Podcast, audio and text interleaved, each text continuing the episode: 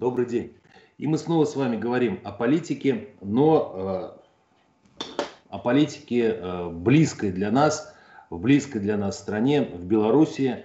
Она волнует сейчас очень многих, хотя вот, так сказать, вот все вот эти вот э, истории с Навальным, которые произошли, они немножко вытеснили на второй план, наверное, то, что происходит сейчас в Белоруссии. Но, тем не менее, мне кажется, что для каждого россиянина, для каждого русского это очень важная тема, поскольку вопрос касается людей, с которыми мы на самом деле являемся братьями. И сегодня мы разговариваем в прямом эфире с Андреем Суздальцевым, э, который является, ну, мне кажется, так, безусловным экспертом по тому, что происходит сейчас в этой республике, как и до этого. Э, здравствуйте, Андрей.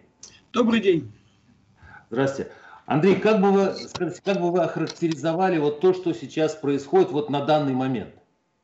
Э, как вам необходимо, вот как по-народному или поэтически, вот как политологически, я сказал бы? Э, как сами считаете нужным? Ну, на самом деле, конечно, катастрофа, которую мы ждали. Ну, я 20 лет об этом пишу, я это все расписывал еще давно-давно. Несколько раз мы спасали Лукашенко. Это третий раз, когда мы спасаем его. В 1996 году мы его спасли. В 2010 вот сейчас, сейчас тоже пытаемся его спасти. Э, но за это, конечно, мы получим, так сказать, э, очередные порции, как всегда. Ну, мы к этому привыкли. Э, на самом деле в стране политический кризис. Он не, не, рас, он не изменился, он никуда не ушел.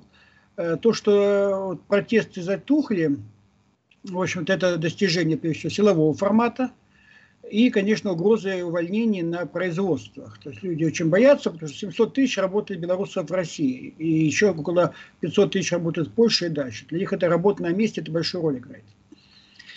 с одной стороны. С другой стороны, понимать, что вот этот блок протестного голосования, который голосовал за Лукашенко, они тут нас, на наших вот СМИ смеялись, как можно было выбирать э, домохозяйку и и тому подобное. Это протестный вариант, вот такой, как был в 2017 году в 19 году на Украине, когда избрали просто клоуна. Вот здесь тоже такой формате избирания, но э, тут произошел дальнейший раскол, проявили себя националисты, что очень хорошо. Очень хорошо, они показали свое лицо.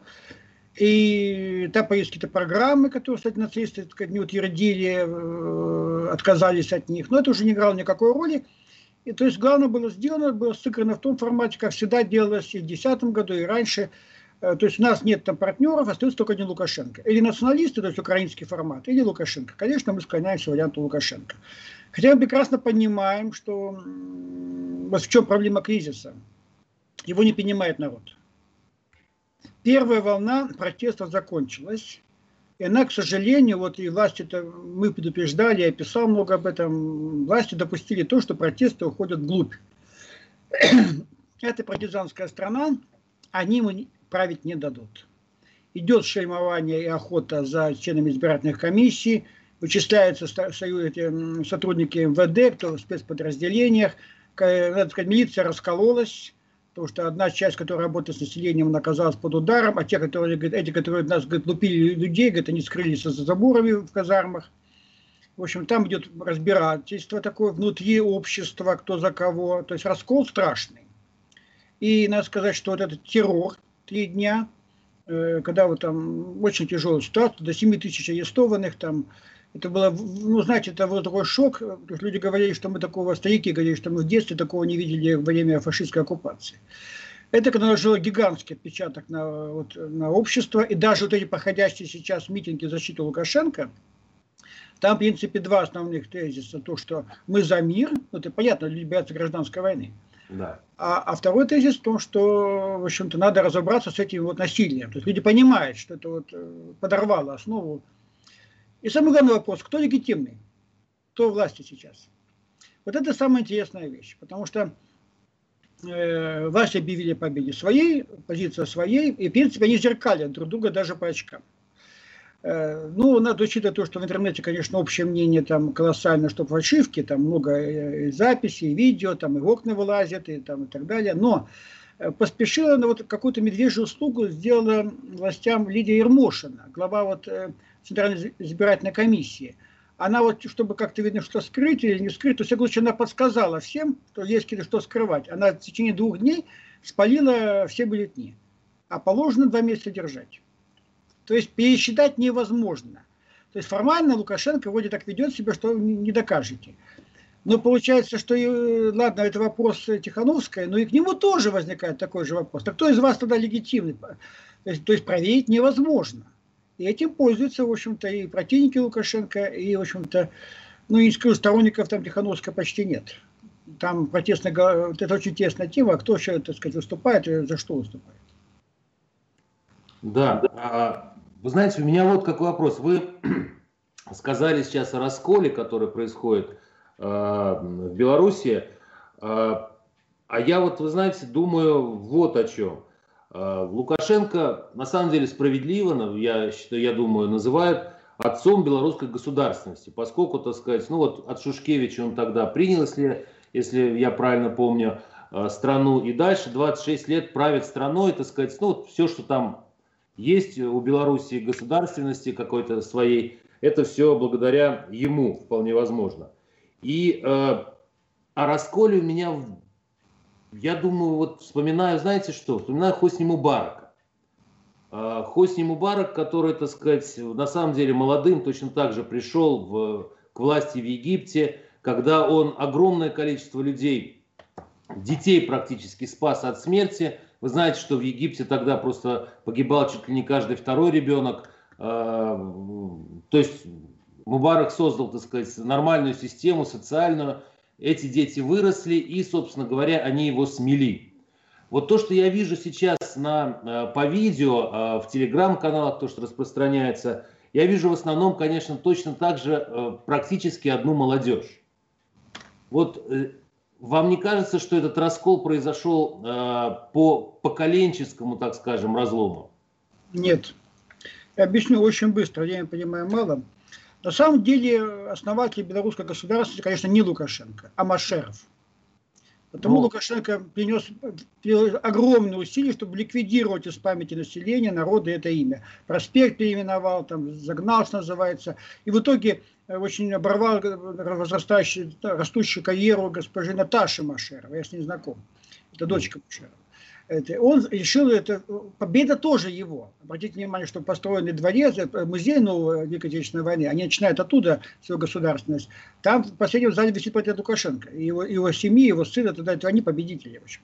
Угу. Это все приватизировано. Это, это первое. Второе, Мубарак, не забывайте, что Мубарак герой. Это боевой летчик. Да. И вал, он сбивал самолеты израильские, то есть по-любому.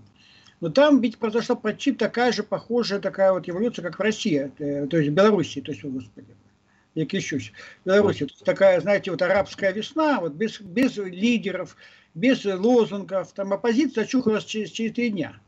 Здесь она так и не очухалась, кстати. А потом объявила, что этот бардак, который происходит, э, неорганизованность, это хорошо.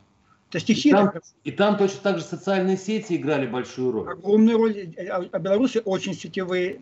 Насчет раскола нет, давайте немножко тут вот еще, отцы нации. Конечно, после распада Советского Союза Россия с удовольствием поддерживала таких вот новых отцов нации, Назарбаев, там, Акаев, там, Туркменбаши, тоже Лукашенко, потому что вся эта ситуация была лежать под контролем, иначе это все падало на Россию. И беженцы экономические и так далее, там, и какие-то конфликты. И мы были рады, что есть появляются люди, которые вроде бы берут на себя э, сказать, ответственность. Но оказалось, что ни Назарбаев, ни Акаев, ни Лукашенко никогда на себя ответственность не брали. Они ее перекладывали на Россию, естественно. И, в общем-то, они во всем молодцы, только Россия виновата. Нам стало немножко надоедать. Когда это раз стало надоедать, я обнаружил, когда вот произошла революция 2010 года в Киргизии. То есть, когда мы действительно, договорившись по молдавскому, сейчас мы говорим, формату США, убрали тот человек, который просто был преступником и уголовником. Он сейчас в Минске получил белорусский паспорт. И там, в общем-то, появился такой вот технический э, президент, как вот примерно хотела быть Тихановская, э, Роза Тумбаева, и она за год все сформировала. И сейчас очень сложная страна, но, как ни странно, это нормально выбирает президента. Угу. В общем, это, а когда этот момент произошел, когда вот эти люди, вот эти отцы нации уже заканчивали свой месяц, это очень, очень сложно, не хотят они уходить от власти. В общем, Лукашенко, конечно, если бы он ушел от власти 10 лет назад, это уже ситуация была другая страна, и, и ведь нам же там не нужен там пророссийский, нам нужен пробелорусский человек, который должен договариваться. Проблема Лукашенко в том, что он не договороспособен, к сожалению. И теперь по поводу раскола. Страна очень расколота. И по геополитике, кто на запад, то на восток. Причем это не только географически, это еще и вот постоянно общество. Допустим, политический класс весь на запад. Значит, там рабочий класс весь на восток, ну, там заказы, понимаете, так сказать. Крестьянство непонятно куда, там большую роль играет агросектор. Творческая интеллигенция в большей степени, как, как ни странно, на восток, но там она получает заработок. В общем-то, эти вот секторы, вот эта раскольность, она впервые была преодолена вот сейчас на протестном голосовании, неожиданно для Лукашенко. И националисты лютые, и вот те, кто за, за Россию, они сошлись вместе против него. Вот в чем беда для Лукашенко оказалась. Он не ожидал этого. Думаю, на этом дальше, надо дальше играть. Э, это расколы идут и, и, и э, в общем-то, и, и по возрастному есть раскол. Он, то есть, э, там есть и по конфессиям не, про, не просто так. Там нет конфессиональных противоречий, вроде бы. Но если так говорить, там такая есть формула. Каждый сосед знает, в какой храм ходит его сосед. Там все это помнится. А по традиции старая оппозиция, которая сейчас развалилась окончательно уже, она, как ни странно, я встречал в руководстве, очень мало было православных. Там почему-то были в католики. И униаты. Но сейчас это уже история, там уже никого там, в принципе, не осталось. И еще один главный раскол. Понимаете, какая проблема? Это авторитарный классический режим. Авторитарные режимы живут в телевизоре. То есть это люди телевизора, которые голосуют за Лукашенко, за него ходят. Люди интернета – это не за него авторитарные режимы в интернете не, не выживают. Интернет – понятие постмодернизма, постиндустриальной эпохи. Беларусь, она на грани. Вот Украина на грани, она выходит из этой сферы индустриальной эпохи. Беларусь пока в ней остается двумя ногами, но выползает. Это эпоха кого? Батяк, там, председателей, там, огромных полей до горизонта, знаете, заводских цехов бесконечных и так далее. То есть это та эпоха. Вот эти лидеры такие вот, вот, вот выступающие и тому подобное. Это не, мы, мы из этого вышли. Вот мы из этого вышли. Мы страна интернета, мы страна, в общем, другого плана. То есть там другая, другая обстановка, в общем-то, люди другого понятия. Это, это борьба, проще говоря, телевизора с интернетом. Если так упрощать, брутально говорить. И, ну, сами понимаете, кто выиграет. Кто выиграет? Понятно, что выиграет интернет. Ну, здесь, на самом деле, я вот э, приверженец э, той точки зрения, что по большому счету интернет это большая кухня, которая вдруг оказалась доступна всем. То, что мы раньше в советское время разговаривали, говорили на кухне, этого никто не слышал, теперь мы можем говорить об этом во всеуслышание, и, собственно говоря, это людей и, э, и подталкивает, и разогревает, и что-то еще, так сказать, э, происходит. Андрей, скажите, пожалуйста, вот э, я, честно говоря, не могу понять э, в поведении Александра Григорьевича следующее. Э, накануне выборов э, президента, как мы знаем, э, и в его послании в том числе, да, говорилось очень много э, плохих, я бы сказал, даже с политической точки зрения отвратительных вещей в адрес Российской Федерации и России. Это и задержание наших э, ребят, 33 э, человек, это и задержание журналистов, э, как перед выборами, так и после них.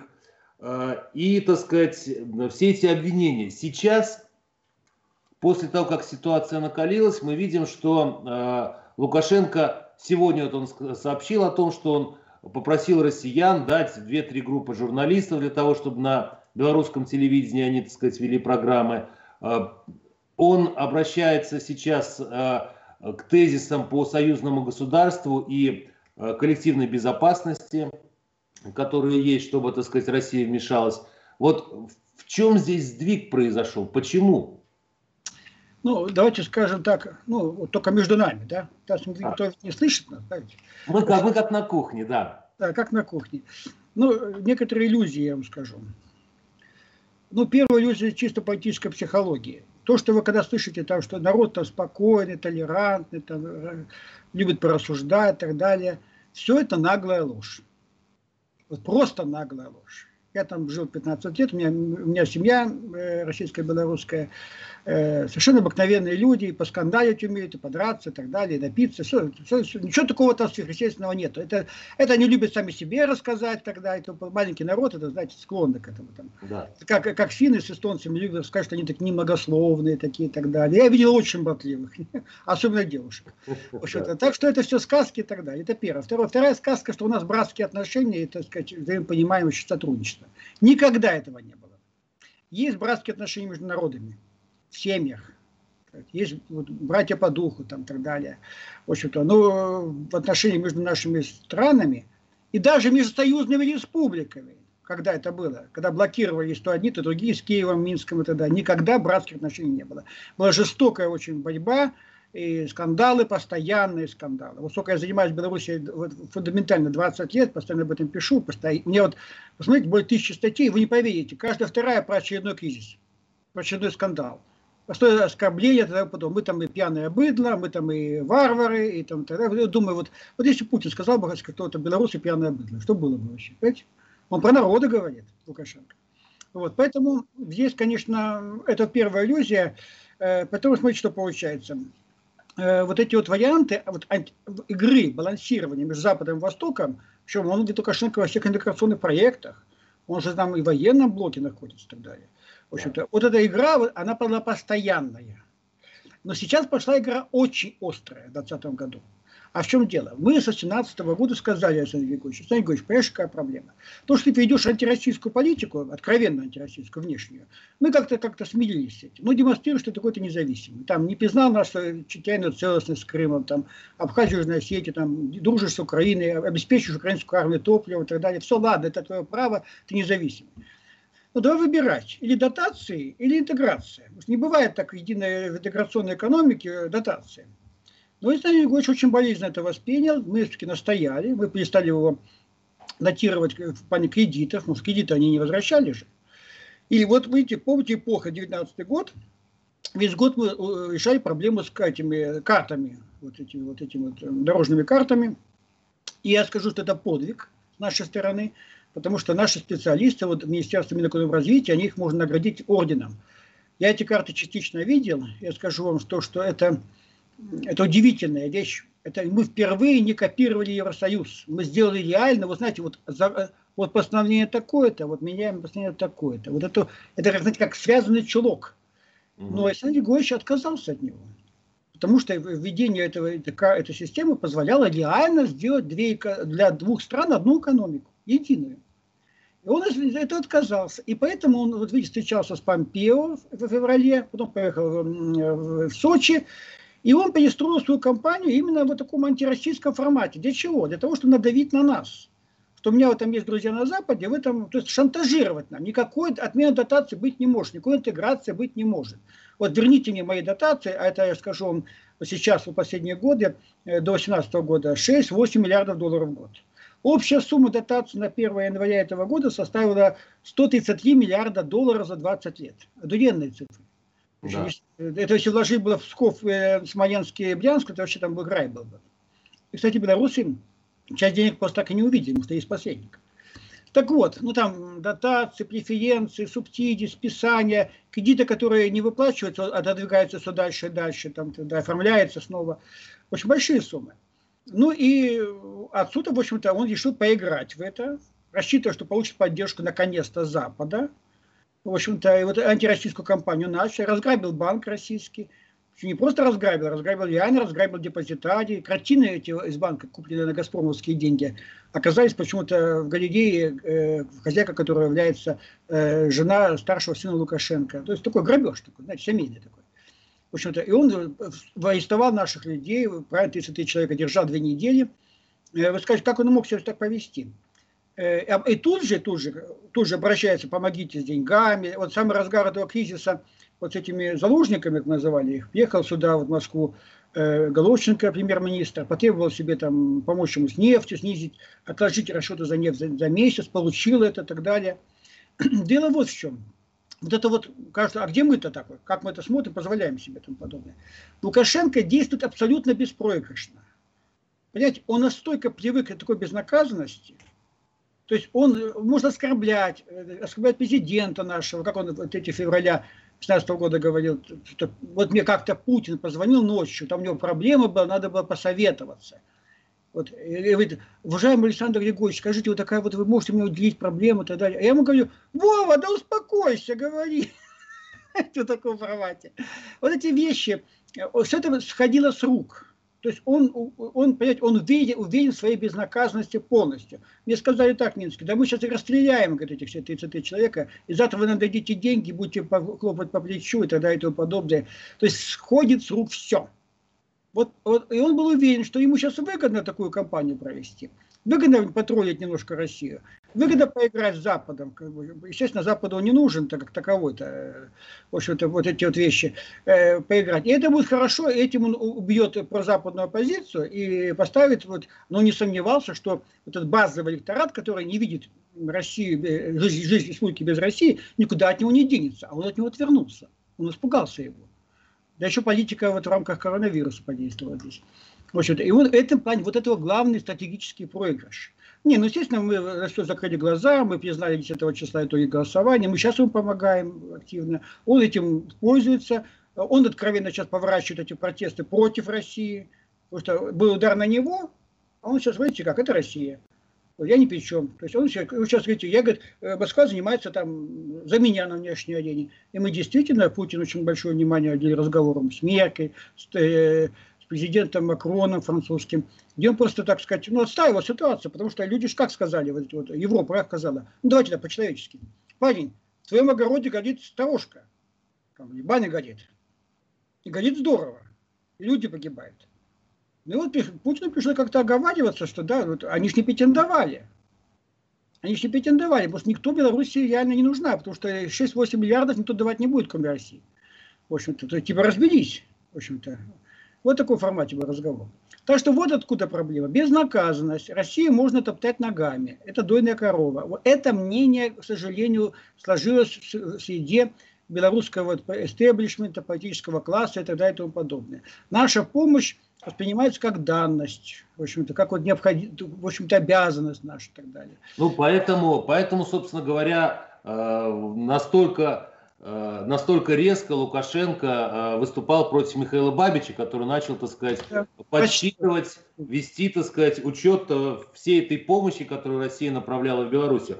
Андрей, я бы хотел, знаете, какой вопрос задать? Вот э, из всего того, что вы говорите, ну, я понимаю, что к вам э, э, в личном статусе Лукашенко применил санкции некие, и что, так сказать, они достаточно долго действовали, не знаю, действуют ли сейчас. А, скажите, пожалуйста, вот на ваш взгляд, а России выгодно сейчас, чтобы Лукашенко ушел? Вот Лукашенко ну, завтра... Очень уходит. хороший вопрос. Ну, во-первых, по своему статусу скажу. Ну, я же воевал против него. Да. Ну, мы же солдаты. Он меня, вы, так сказать, нанес удар, депортировал и так далее. Ну, так у меня сложилась жизнь. Я не, не, не в обиде на него. Понимаете, сказать, потому что ему там тоже тяжко. Но у меня какие-то надежды есть, у него надежды уже нет. Так что, понимаете, вот сказать, вот, он меня знает, он на меня, иногда фамилию мы называет даже, он постоянно жалуется на меня президенту России, показывает публикации и так далее. В общем-то, ну так сложилось. Я оказался, вернулся на родину, не, не историческую, а реальную родину, я из Владивостока.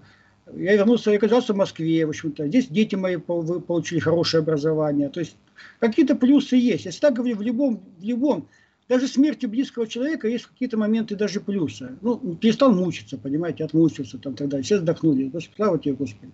Вот таком духе. То есть надо вот эти, я же таки политолог, я же вижу в процессе эти вещи. В общем, он борется за выживание. Это очень важно, вот если мы говорим, как вот быть, будет ли. Он, конечно, сам не уйдет. Хотя, конечно, ему сейчас править не дадут. Вот мы должны это понять. Ему не дадут править. Чтобы ему удержаться, надо стат вложиться России. Понимаете, мы должны просто откупить его от белорусского народа. Одну секунду. Одну секундочку. То есть ему не дадут. В общем-то. И э, самое страшное, что современный мир нигде не, не, дадут, не дадут ему спрятаться даже. Это не украинский формат. Там олигархи с олигархами, они братья. Хоть они там помирают, так сказать, и проклинают это Янукович, но понимаем, что, в принципе, Майдан – это борьба олигархов. Здесь другой вопрос. Здесь любая власть, которая придет на, после него, она его там в Антарктиде найдет. Знаете почему? Не потому что такая хочется так прямо отомстить, а потому что эта власть тоже будет сомнительной легитимности. И надо доказать, что они правильно пришли, поэтому они там и Колю, и всех, всех найдут, и деньги заберут. Он это понимает, наверное. То есть вот, вот они попали, они, он затянул всю семью в этот кошмар. То есть я его очень хорошо понимаю. Ну, смотрите, такая ситуация, что вот, ну, во-первых, давайте так некоторые формулы политически назовем, их три, не больше. Недоговороспособен. Э, слова не держит. Подпишет все, что угодно, не выполнит. И самое главное, никакой интеграции с Лукашенко никогда мы не получим. Значит, что нам надо этой страны этой? Чтобы она была близка нам. Лучше союзная. Причем мы не собираемся как-то ее давить. Чтобы она была богатая. И там не чужой нам народ. Не чужой нам народ. И нам хочется, чтобы чувствовали себя там хорошо, и они чувствуют нас хорошо. Ведь больше мы не рассчитываем ни на что. Сказать, там какие-то гигантские наши бизнес-интересы есть? Нет. Там всего 3-4 объекта, которые остались, которые там интересны. Значит, э, я считаю, что учитывая огромную экономическую зависимость республики от России, я об этом неоднократно говорил, выступал последние дни, объяснял, любой, кто там будет у власти, любой разумный человек, конечно, не идиот, э, он, естественно, будет договариваться с Москвой. В данном случае за, за, прозападный вариант возможен, но недолго недолго. Там есть кандидат на эту тему, знаете, не будем сказать фамилию этого человека. Вот. Э, нам нужен про белорусский формат. Про российский очень дорого. Мы не вытягиваем про российских. Мы не США, которые могли то само содержать сколько-то времени, понимаете. Нам нужен про белорусский, который будет, будет договороспособен, который понимал бы заинтересованность Беларуси в России, России и Беларуси. То есть нам нужен баланс. Потому что, знаете, так вешать на наш бюджет целое государство, наших налогоплательщиков, раздевать наших сограждан ради там 17 резиденций Лукашенко, там, знаете, дворцы эти вот, э, авиапарк больше, чем президента Дональда Трампа, знаете, там автопарк, гарем, который он показывает по телевизору радостно.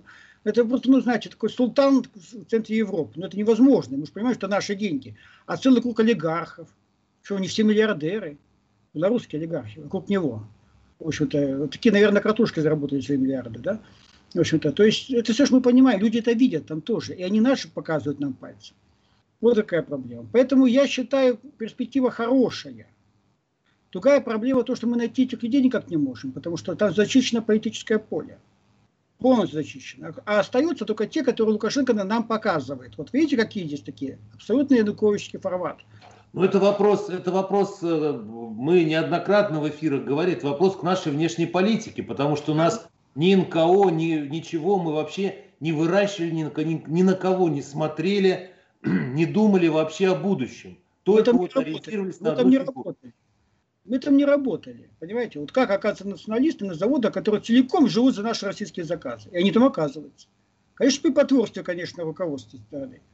Есть обидные вещи. Обидные, которые я вот постоянно поднимаю, там, ругаюсь об этом там, и так далее. Контрабанда, допустим транзит людей с Украины. Понимаете, это миллиарды тоже зарабатывают именно на нас. Вот этот принцип такой, знаете, лимитрофный постсоветский, вот что из России вытянул, украл, ну и молодец так далее. Вот это надо ломать это вот вещь. Потому что ну, так же нельзя говорить, мы выгоды должны быть на равенстве, когда спрашиваешь за равные возможности интеграции. Согласны. Где? Ну, на российском поле, конечно. Но не у нас же. Ну, так тоже ж нельзя.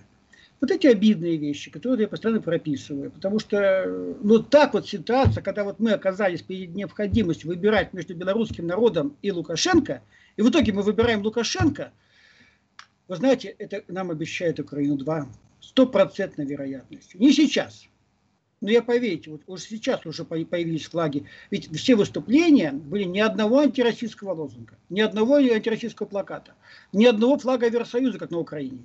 И самые тяжелые – Правда, всегда вот меня вот это смущало. Я не против этого флага, который там у них проблема, это бело-красно-белый.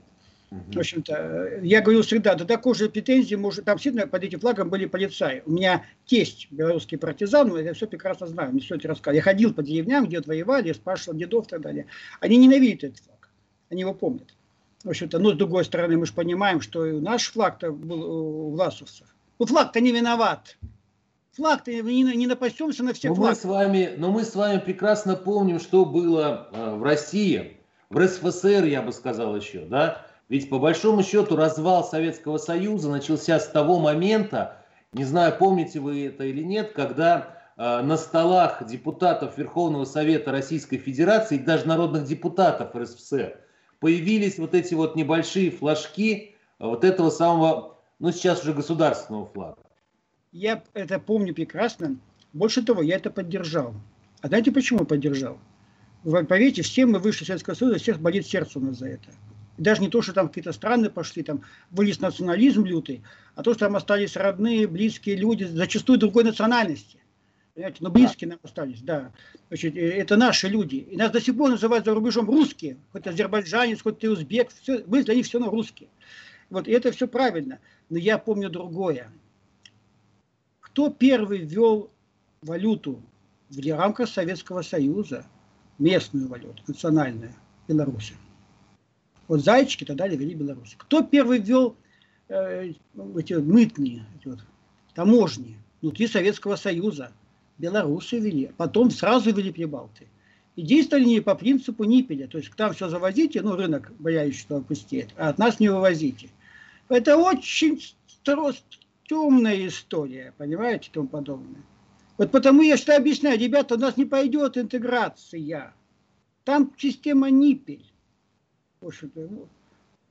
Да. Андрей, э, но здесь вот э, проблема-то, мы с вами с одной стороны говорили про, сейчас про необходимость там, не, даже не про российского, а про белорусского лидера какого-то, да? Но мы же точно так же помним с вами прекрасно, что аналогичной точки зрения мы придерживались и на Украине. То есть, вы помните, мы Э, наверное, все болели за то, чтобы стал президентом Кучма, потому что Кучма обещал сохранение русского языка, там Обманул. еще какие-то вещи. Но и при Кучме, и при Януковиче, которые якобы были пророссийские за Украину, продолжалась э, национализация школ, продолжалось преподавание истории совершенно не той, которая, так сказать, э, объективно э, была, так сказать, на на наших территориях, ну, если судить по работам все-таки Ключевского и Соловьева, правда, там политики это еще не было тогда. А сейчас мы вот когда говорим про то, что, что в Белоруссии будет, меня, например, беспокоит самый важный, наверное, вопрос, который э, волнует и всех остальных. Русские на сегодняшний день в мире оказались самой разделенной нацией после краха Советского Союза, после его развала. И э, вот только с одной республикой, по большому счету, из бывших союзных, с Беларусью у нас есть союзное государство, и мы еще пересекаем границу, ну, все-таки без виз. И э, вы вот сказали, что 700 белорусов тысяч, тысяч работает, так сказать, в Российской Федерации. Я думаю, что и в Беларуси тоже очень много э, российских граждан работает. И вот здесь э, вопрос... Нет, не работает. Вот, не нет? работает. Нет. Здесь вопрос вот какой все-таки. Скажите, вот сейчас, когда мы видим, что вы совершенно правильно сказали про некий поворот после выборов в сознании белорусов по отношению к России, если, так сказать, там, ну, как-то, может быть, доверяли, может быть, не доверяли по этим 33 ребятам, которых арестовали, но сейчас, когда после всех этих избиений, которые произошли на площадях, на улицах, после смертей даже, которые были между демонстрантами, мы, э, Российская Федерация, откликаясь на просьбу Александра Григорьевича, посылает своих журналистов. Э, президент Российской Федерации говорит о том, что вот сегодня на заседании Совета Безопасности сказал, что для, для России неприемлемо какое-либо вмешательство извне в белорусские дела. Э, вот здесь у меня, знаете, какой вопрос? Что нам, на ваш взгляд, нужно делать Российской Федерацией для того, чтобы все-таки э, народ Беларуси относился э, к нашему государству нормально, то есть из нас не лепили образ врага в народном представлении? Очень важный вопрос, коренной коренной, потому что, да, опыт Украины показал, что Запад там работал, а мы, доверяя Януковичу, не работали. Причем, э, когда пытались работать на общественных началах, нас там гоняли. Но я вот, вот 15 человек, который нулевые годы пытался сформировать э, такую пророссийскую оппозицию Лукашенко и тут же пострадал за это. И людей там гоняли и сажали за это. То есть, э, на самом деле, мы должны такая ситуация на, в Казахстане, чтобы знали. Да. Даже в Киргизии, да. Там, что касается России, подлежит мгновенному выкрачеванию. Они боятся. Они боятся, знаете, даже чего? Они ведь не, даже неплохо к нам относящиеся. Правительство – и понимающие нужность, тоже Назарбаев, прекрасно понимает, что без России он будет Китаем просто съеден. Но они всегда выкорчевывают то, что связано с Россией, потому что люди живут еще вот в состоянии той империи. Причем даже молодежь. Поражался этому. Я как-то однажды так был на одной конференции в далекой западной стране, и встречаю, идет глава делегации Хорватии, и его на встречу идут э, сербской делегации. Они обнимаются, как ни странно, ну, один язык. В общем-то, да. так, э, да, меня приглашают, сажусь, и говорят, а что где-то ты пропадал вчера вечером? Говорит, вот мы тут. Он говорит, знаешь, а мы вот собрались все свои. Кто свои? Ну, все свои, вот это, австро-венгерцы. Венгры были, чехи были, Словакия, говорит, э, австрийцы были, говорит, вот мы хорваты, говорит, вот мы собрались, я вот сижу и так лежу, говорю, ведь империя не умирает. Даже Римская империя не умерла. И вот это ощущение, что вот тут, вот такой случай удивительный, мне рассказывали офицеры – Э, э, восьмой год прорвали, отбили наконец-то грузинскую армию, она воевала. Отбили от Хинвала и пошли вот дальше к Горе.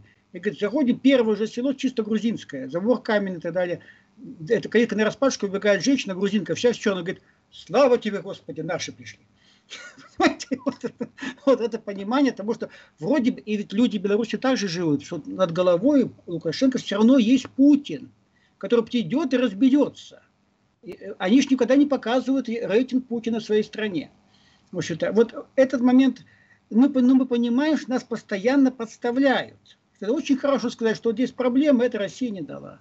Что э, я сейчас Лубе говорит, не обеспечил, Путин не обещал безопасности, не трогайте меня. Потом постоянно, когда были эти события, сбрасывалась информация о том, что сейчас появится российский ОМОН, там российские спецподразделения. Это, это с их стороны правильно, потому что если выходят люди, видят белорусский ОМОН, они знают, что это не вот они здесь все, а у каждого еще через квартал мама, папа живет, там дети и так далее. То есть тут такое дело. А если пришел российский ОМОН, за ним огромная 150 миллионов держава, что ты будешь делать? Домой идти надо. То есть это вот он, он прикрывается этими вещами. И вы знаете, вот поразительная вещь, до сегодняшнего дня, хотя уже оппозиция во всем винила Россию, как всегда, сами влезли в этот совет, сами это, идиотизм вытаскивали свои программы и уже обвиняют Россию. Но, в общем-то, народ все равно как-то нас ориентируется. Мы должны вцепиться в этот народ. И нам должно быть наплевать, как на это смотрит Александр Григорьевич, и как смотрел вот э, господин Янукович и так далее и тому подобное. Это наши геополитические действия, это наш народ. Нельзя Андрей, как вцепиться? Как, как вцепиться? Работать с ним надо. Не пускает туда работать, надо ставить, так как делали вот эти вот, э, все эти вот э, наши политические противники идеологические, ставить радио, радиостанции, ставить э, телевизионные каналы, открывать спутниковое, э, открывать спутниковое или вещание, или вот интернет-вещание, понимаете? То есть, э, ведь наши же каналы, которые публикуются в Беларуси, значит, что это не, не наши каналы. Что там вырезаются все СМИ. То есть, есть человек в Владивостоке, идет трансляция наша, он уже говорит, там, через 7 часов идет Минск. Они что-то вырезают, это суют. Мне там ничего не увидите. Мне это точно не увидеть никогда. В общем, это вот чем дело. То есть мы должны давать, чтобы они жили в нашем поясе, в нашем варианте. Мы не покушаемся на их государственность. Но они должны быть в нашем миру, как правильно говорили. Ну, и еще очень важный момент. Ведь понимаете, что вот я называю это украинский синдром. Это очень, он, он сейчас проявляется все больше в Беларуси, я за него очень боюсь. Это провал для нас. Что за украинский синдром? Когда люди живут и, в принципе, живут, не ощущают себя, что они далеко от России. Они к ней приучены. Ну, там какие-то идиоты бегают, там украинский язык, там так далее и тому подобное. Ну, знаете, для Харькова это наплевать. В общем-то, там для Донбасса тем более. И вот они живут и живут. Им говорят, что Россия не помогает, Россия ни черта, так далее и тому подобное. Хотя даже Украина получила от нас под поддержкой за эти годы более 50 миллиардов долларов. Нехило мы изложили свою государственность. А почему? Уже там наш народ живет. Наш народ живет. Вот в чем дело. В общем-то, ладно. Э, и люди так сидят, знаете, вот 20 лет, уже 30 лет независимости, и вроде Россия где-то рядом, и они вот не то, что они против нас, но у России свои проблемы, а тем это все новости показывают, что Россия это полный ужас, там голодные ходят, там развал, тогда, так белорусские телевидение показывают. Вот. И И они говорят, ну что, Россия тоже нам помочь чем-то не может и так далее. При всем, так сказать, к ней вот любви, уважении, ну там вот, там без виз, там работа на Западе, там история успеха, и люди начинают поворачиваться. Детей кормить надо и так далее и тому подобное. Отворачиваться от нас. Вот это мы прозевали такой вариант на Украине. Вот такой же вариант в Беларуси. Вот они устали от этой бесконечной интеграции, которая не делается. Вот это болтовни, постоянно перекладывание, что Россия что-то не доставила, что не покормила, не съела и тому подобное. Причем вот этот иждивенческий формат не только Лукашенко, допустим, к нам, а позиция к Западу. Не дали денег, там подобное, зеркалят. Вот какая беда. И вот э, как с этим бороться? Очень просто с этим надо бороться. Очень просто. Нам нужен экономический подъем в самой России. Я это наблюдал. Когда наши побеждали на чемпионате Европы по футболу, я был в Беларуси, весь Минск орал Россия. Вот, вот я вот сам свидетель, понимаете?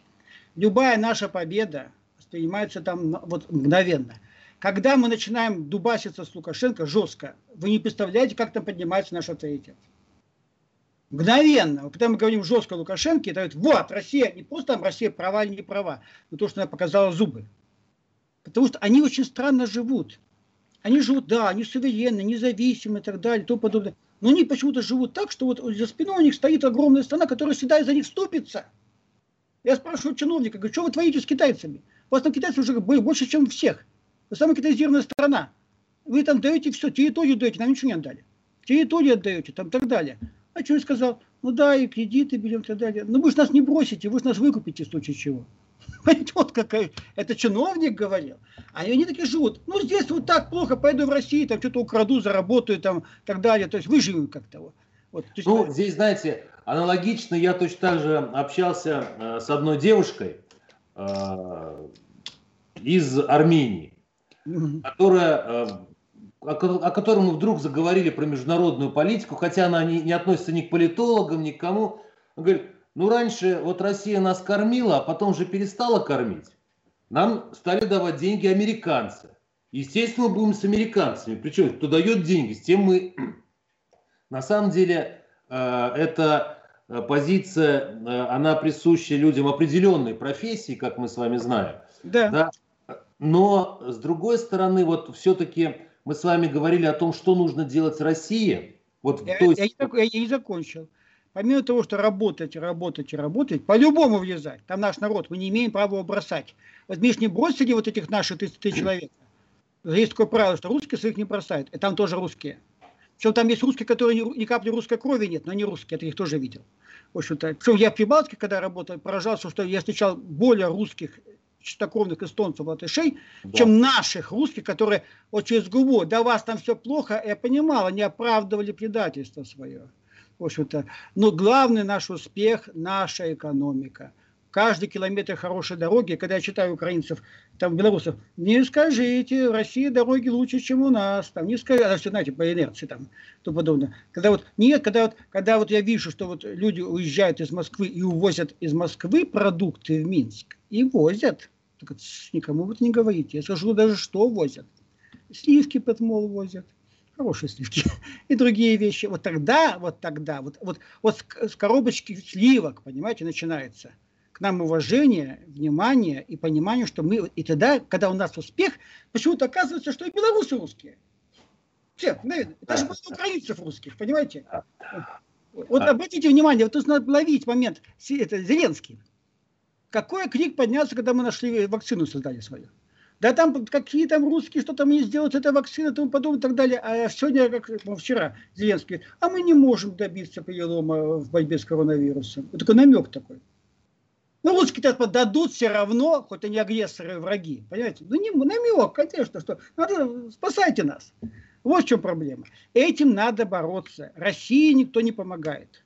Никто нам не списывает. Никто нам не, под, не, под, не дотации не дает. Еще старается сорвать нас и так далее. Ребята, так не бывает. В общем-то, если вы с нами, тогда вы признаете Крым и все тому подобное. Мы должны себя уважать. Вот когда мы начинаем себя уважать, нас очень начинают уважать. И начинает с нами считаться. Ну, я здесь из разговора с вами для себя сделал вывод и тот, что, конечно, подъем экономики, он зависит от правительства, безусловно, и от его действий непосредственно в нашей стране. Я, честно говоря, не наблюдаю таких действий, которые бы привели к подъему экономики. Но э, из того, что мы с вами говорили, я, например, понял для себя э, один из главных аспектов, в котором мы по большому счету проигрываем и э, более того, ну, ведем себя как, э, извините, я бы сказал, как лохи. Это в информационной войне, которую, безусловно, сейчас, вот то, что я вижу э, в связи с белорусскими событиями, то, что там происходит, я вижу все эти телеграм-каналы там, которые из Польши ведутся, еще откуда-то. И они все типа белорусские, а вот то, что мы с вами говорили, э, сегодня вот э, президент России заявил про неприемлемость какого-либо вмешательства. Ни в одном телеграм-канале никто не объяснит, что он имел в виду. А я более, того, более того, кто-то скажет о том, извините, что при, э, э, что Путин подразумевает вот войск. И я думаю, что это совершенно... То есть у нас нет людей, у нас нет каналов, у нас нет средств массовой информации, которые бы вырабатывали смыслы. Нет, для... не соглашусь. Категорически не соглашусь. Так. По всем позициям. Во-первых, люди у нас есть. Обратите внимание, что основную идеологическую борьбу с украинским вектором в России приняли кто? Блогеры всевозможные да. дискуссанты, которые никто им за это не платит ничего. Они годами воюют и воюют и убеждают такие же, ведь там тоже выходят лидеры мнений. Понимаете, вот это, это народ делает, это сам народ делает.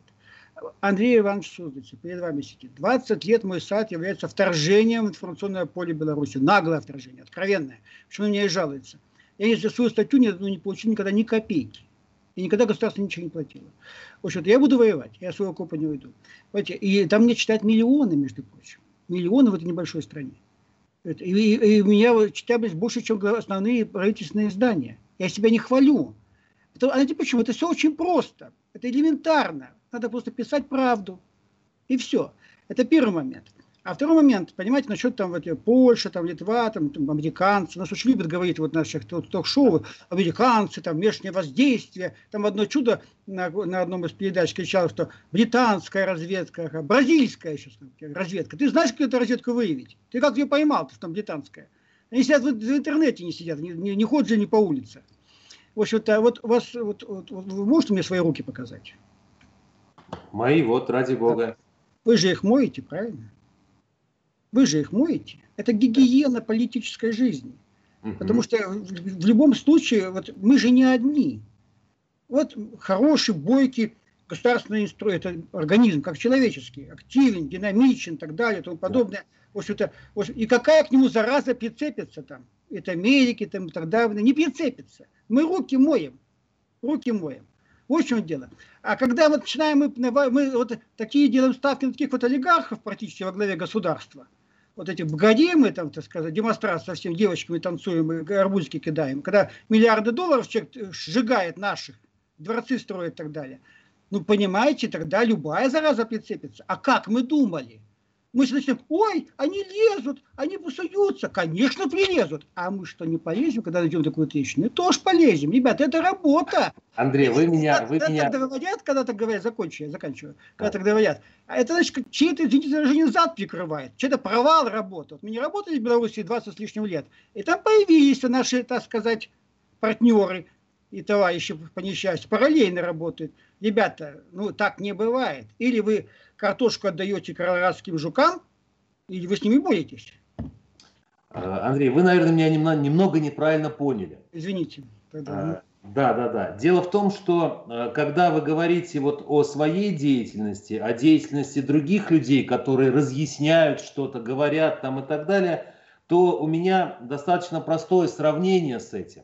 Понимаете, во время, это когда во время оккупации Э, фашистами той же самой Белоруссии или э, регионов России, Украины и так далее, партизаны потеряли связь со штабом. Нету штаба, который бы координировал эту работу, который бы нет государственной политики информационной в отношении соотечественников, которые живут не только в Беларуси, но и, как вы правильно совершенно сказали, в Казахстане, в Киргизии, еще где-то, которые бы разъясняли нашу политику нашего государства, по крайней мере, в отношении народов. потому что в основном мы разъясняем свою политику вот, э, для лидеров. Но, вот как говорит совершенно справедливо э, наш президент про украинский народ и про элиту, да, ведь точно так же, если мы хотим поддерживать российский народ, русский народ хочет поддерживать нормальные скрепы какие-то с, э, с разделенными нашими частями в других уже самостоятельных странах, нам необходима та самая государственная информационная политика и участие вполне возможно вот в информационных войнах, которые сейчас происходят на территории Беларуси. Нет? Нет. Нет. Ну, даже вот да, вы зацепили очень два очень важных момента. Государственная политика информационная и, конечно, элиты. С элитами очень странно. Потому что элиты вот на постсоветском пространстве, они все, в принципе, деньги зарабатывают в основном в России. Мы должны были давно их интегрировать в нашу элиту. Она и так многонациональна. В общем, да. эта работа не сделана. Потому что если бы элиты были интегрированы с нами, мы бы имели лучшие варианты, сказать, что эти страны остаются не, не нашими врагами хотя бы, а не рядом с нами. Это первое. Во второе, значит, конечно, вот были такие в советское время, американцы были такие программы, они там, там «Голос Америки» вступал в эти как части, остальные части, там так далее, эти все вещи, государственные эти вещи обрисовывали и тому подобное. Понимаете, что получается? Это у нас какие-то попытки были. Но ну, некоторые вот э, странные люди, почему э, обычно выходцы из Украины, которые там все, все провалили, они, как ни странно, вот занялись белорусской темой, и вот это лет 5-6, я наблюдаю когда огромные деньги вложены, какие-то сайты и так далее, которые все были в итоге перехвачены белорусской спецслужбами и работали против нас за наши же деньги. В общем, вот это как раз тому пример.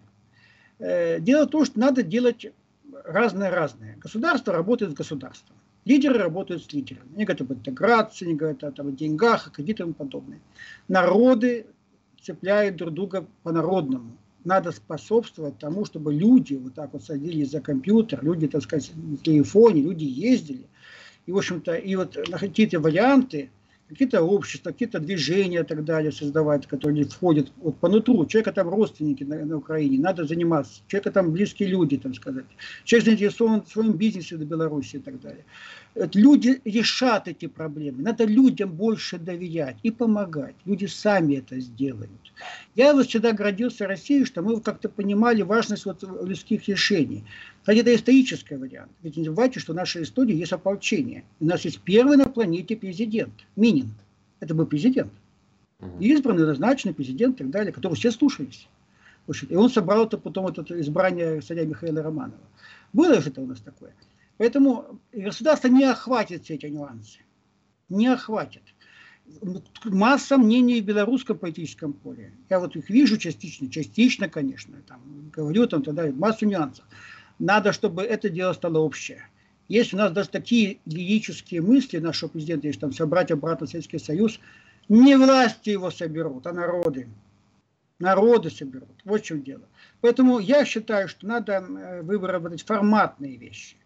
Мы хотим жить, чтобы наш, вокруг нас был архипелаг дружбы, сотрудничества. Нам он нужен, мы великая держава, нам нужны союзники по душе, а не за деньги, не за газ. Нам не нужен Лукашенко, который союзник нашей газа, нефти, наших денег, но не нашего государства, не нашего народа, не нашего правительства. Если мы так хотим, значит, надо начать с низов эту работу.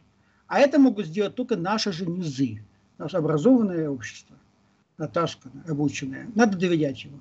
Я понял. Ну, а, это не исключает того, что а, я говорил о том, что государство должно как-то помогать. Формализовать, формализовать, да. Конечно, конечно. Тем, ну, тем деятельным людям, тем да. деятельным людям, которые а, на самом деле и сердцем, и душой болеют за наше хорошее отношение между нашими народами.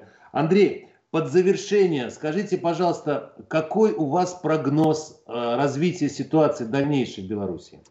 Ну, слушайте внимательно, потому что, в принципе, мы, мы готовы были к ситуации. Я, если можете поднять, поднимите мой сайт, я там прописывал, и все, что происходит, там прописано. Но мы насобачились эти уже за эти годы, все знаем, как оно происходило. Поэтому так, первая волна протестная отбита. Но протесты никуда не ушли. Они ушли вглубь. В общем-то, Александр Юрьевич Лукашенко опять влезает в старые ошибки. Надо учитывать специфику этого человека. Э, это сочетание Он очень человек трусливый и одновременно очень жестокий. Знаете, ведь э, обратите внимание, смелый человек никогда не бывает жестоким. Да. Да. То есть это такое сочетание вот это вот. И он уже трясется начать наконец-то мстить. Там списки составлены. Начинают люди пропадать. Один оказался, вчера украли человека, причем арестовывают, никто, никто не видел. Он сбежал от них, оказался на Украине. Ну, там рядышком Солигорск.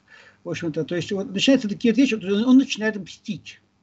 Это гарантирует того, учитывая все-таки его народ не признал, Никто не забыл, как во дворы влетали эти вот э, орлы и начинали палить в окна. Понимаете, никто это не забыл. То есть для них это оккупанты. Понимаете, в общем, таком духе. То вторая волна обязательно будет. Вторая, и он сам ее создает. Он сам создает. То есть тут мы должны понимать в Москве, что это проблема как бы кто-то нехорошо относился к Александру Лукашенко, там, так далее. В общем-то, он какие-то кому-то нравится. Какие-то иллюзии, что что-то он там управляет. Ничего он, кстати, не управляет, на самом деле. В общем, там, где только саботаж э, в вертикали. В общем-то, но мы должны думать о себе. О себе, что нам надо не допустить украинского формата. Не допустить украинского формата. В общем, я всегда говорил так вот. Лукашенко нам очень помог в свое время. Он избрался и на следующий год сказал, что нам нужна интеграция с Россией, что мы готовы войти в нее даже целиком и так далее, учитывая, что у нас тогда была Чечня, он сделал нам огромную помощь. Вот не, он, он, он сохранил в какой-то степени в то время государственность нашу российскую целостность. Он потом ничего не сделал, не вошел тогда, получил кучу денег за это. Мы, мы рассчитались с ним за этот порыв. В общем-то, и были мы благодарны. Я ему до сих пор в этом плане благодарен в общем-то сказать, как бы я к нему не относился лично, но я понимаю, что это государство есть. Вот. Мы должны это помнить. Мы должны помочь ему из этой ситуации выпутаться. Или мы все положим яйца в одну корзину здесь, в общем, тогда будет плохо. И бежать ему некуда. Вот в чем страшно. Там нету выхода. Поэтому посредничество наше российское должно быть обязательно. То есть я так понимаю, что у нас, э, с вашей точки зрения, есть некий переходный период между вот первой волной протеста и ожидаемой второй волной протеста. Она обязательно будет. И в это время нам необходимо что-то, так сказать, предпринять России. И больше, вы правильно совершенно отметили, и больше да, подтвержу, что нам нельзя допустить вторую волну. Ну, не насилием, конечно, это, это мы прибавим, мы это сделаем более лавиной, цунами. И я боюсь, что за второй волной придет Украина-2. Вот в чем проблема. То есть они повернутся против нас. Потому что них люди погибают. В общем-то, это... И э, как, насколько продолжителен этот период? Ну, вот судя по его задору веселому, я думаю, что это осенью все закончится. Вот если не будет каких-то изменений в таком вот формате, как он сейчас себя ведет и так далее, в общем-то, но то, что он разгоняет этот совет традиционный, совершенно правильно, то, что он, он не терпит какое-то двоевластие, они там, ну, с другой стороны, ничего, люди не слышат этого всего, он не понимают, думают, да, кто-то испугался и так далее, но вот этот блок против него с цементированным желанием его убрать. Тут нам надо очень осторожно, желательно, чтобы наше правительство выбрало такой сценарий, по которому наше решение устроит всех. И кто Я против понял. него, если ему Лукашенко спасут какой-то, потому что потом только поймет. Э, не самый лучший, не самый лучший прогноз, не самый лучший как бы. Нет, ну, той Беларуси не будет. Да. Которому это батька народный, там так далее, никакого не народный уже. Он сидит на штыках сейчас, к сожалению. И наши я, имею в виду, я имею в виду не про батьку, я имею в виду про э, э ваш прогноз, э, что, что вторая волна, она может быть уже в сентябре, а за второй волной может прийти Украина-2. Да. Я говорю об этом, поэтому, собственно говоря, у нас... Все тенденции есть, все тенденции есть. У нас, у нас очень мало времени для того, чтобы предпринять какие-то шаги. Во-первых, чтобы не оттолкнуть людей, которые верили и продолжают верить верят в Россию. Нас, верят, верят. И, и более того, попытаться увеличить их количество какими-то правильными очень вещами, которые мы могли бы транслировать туда, э, на белорусов. А, Андрей, спасибо вам большое, что приняли участие в, нас, э, в нашем разговоре. А, мне кажется, это очень важно. Много, многие вещи вы сказали, которые, так сказать, э, я думаю, наши зрители, слушатели не знали. А, это важно для анализа, что и как у нас происходит. Я, давайте мы с вами, коли вы вот так вот предположили, что это будет вторая волна в сентябре. Давайте где-нибудь... Нет, я думаю, не в сентябре, я говорю осенью. Осенью. осенью. осенью Давайте да. попробуем с вами еще осенью пообщаться по, поближе конечно, вот к этому, конечно, конечно. чтобы проанализировать, что на самом деле там происходит. А, ну, со мной, понимаете, со мной проще, я ж не этот, не Гордон. Вот Гордон да. как? Он постоянно делает какие-то, знаете, вот, вот не будет никакого чемпионата по футболу мира в России. Вот поверьте моему слову, раз проходит чемпионат, его спрашивают, как же так, говорит, вот. Вы же говорили, господин Гордон, что вот не будет. Кто знал, что такие предатели Меркель и Макрон? Я обещаю так не говорить. Спасибо. Спасибо большое. С нами был Андрей Суздальцев. А, мы договорились, что будем продолжать с ним разговоры. А, я хотел бы напомнить, что мы читаем все комментарии, которые вы публикуете под нашими эфирами. А, и, и собственно говоря, из этих комментариев мы создаем новые какие-то поводы для разговора с нашими экспертами. Поэтому пишите, пожалуйста, что вы думаете, о, о чем мы сейчас говорили. Ставьте лайки, делитесь, ну и так далее. Нам это все приятно. Спасибо, до новых встреч.